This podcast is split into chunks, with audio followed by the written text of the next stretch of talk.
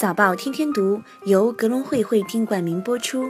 各位听众，早上好！早报天天读，汇集天下事。今天是二零一六年七月十三号，星期三。我是主播天天。今天是本周的第三个交易日，让我们一起来看看哪些财经大事值得我们关注吧。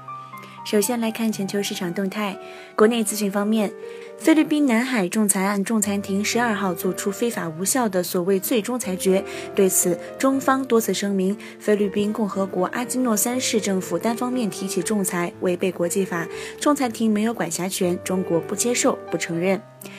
多家机构预测，二季度 GDP 将增长百分之六点七左右，增速与一季度持平。专家表示，消费对经济增长贡献上升，结构调整取得进展是上半年经济运行的一大亮点。环境保护税法草案有望在八月提交全国人大审议，如果进展顺利，环保税法可望年内出台。中国六月实际使用外资 FDI 同比百分之九点七，预期百分之零点八，前值负百分之一。中国统计局数据显示，二零一六年全国夏粮总产量一万三千九百二十六点零万吨，比二零一五年减产一百六十二点一万吨，降幅百分之一点二。夏粮单产下降的主因是气象条件较上年差，灾情偏重。国资委直接监管企业已经从最初的一百九十六家缩减至目前的一百零五家，锐减九十一家，央企整合再下一城。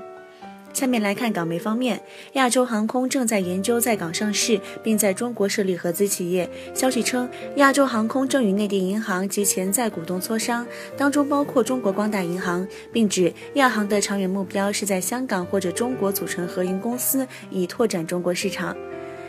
截止七月十二号十六点零一分，港股通每日额度一百零五亿元，剩余九十五点一二亿元，占百分之九十点六。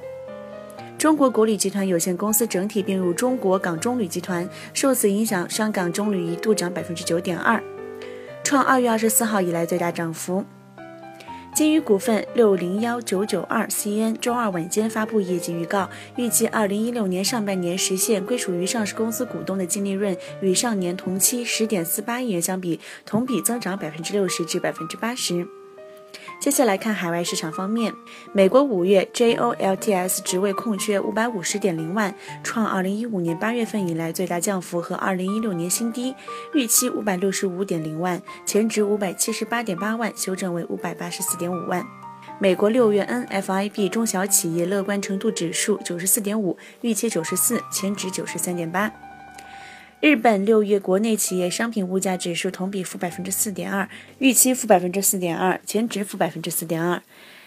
英国央行行长卡尼发表讲话表示，那些质疑英国央行独立性的人应该首先考虑自己的动机和判断，不会为英国央行对脱欧风险做出应有的警告而道歉。人民币对美元中间价下调一百零七个点，报六点六九五零点。昨天中间价报六点六八四三点，为二零一零年十月以来最低点。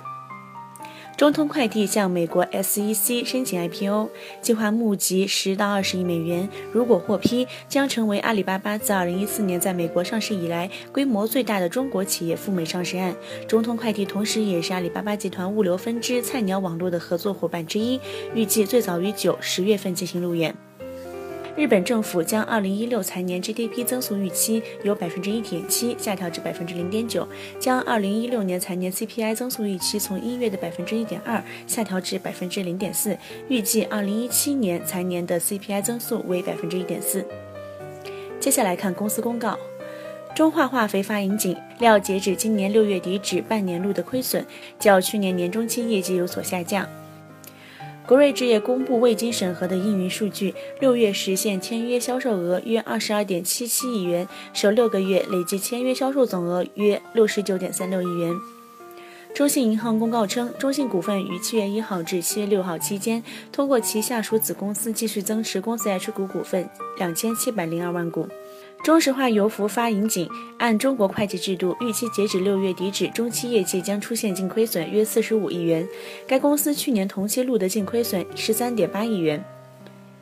永益国际公告，于七月八号在公开市场出售总数七百零九点九万股建设银行股份，每股作价五点零六元。接下来看今日重要财经数据关注：中国六月贸易账一美元，美国六月贸易账一美元，加拿大隔夜目标利率。美国上周 EIA 原油库存变化万桶至零七零八。下面是今日重要财经事件关注：美国克利夫兰联储主席梅斯特就经济前景和货币政策发表讲话；美联储明尼阿波利斯联储主席卡什卡利就经济及美联储的角色发表讲话；EIA 公布月度短期能源展望报告。第十八次中国欧盟领导人会晤至十三号，今天为最后一天。中国国务院总理李克强对蒙古国进行正式访问至十四号。英国央行举行货币政策委员会 （MPC） 会议至七月十四号。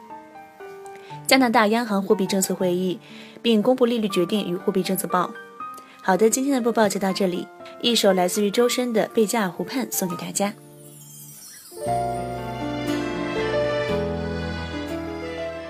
想要了解更多深度专业的财经资讯，您可搜索并下载格隆汇手机 APP。在投资的路上，我们与您共同成长。早报天天读，我们下次再会。多少年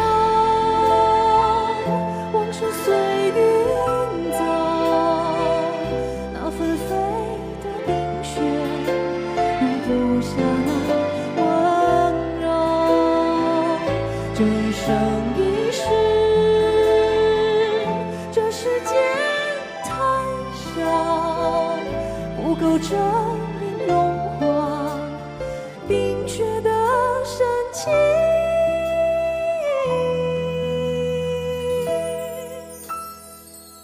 就在某一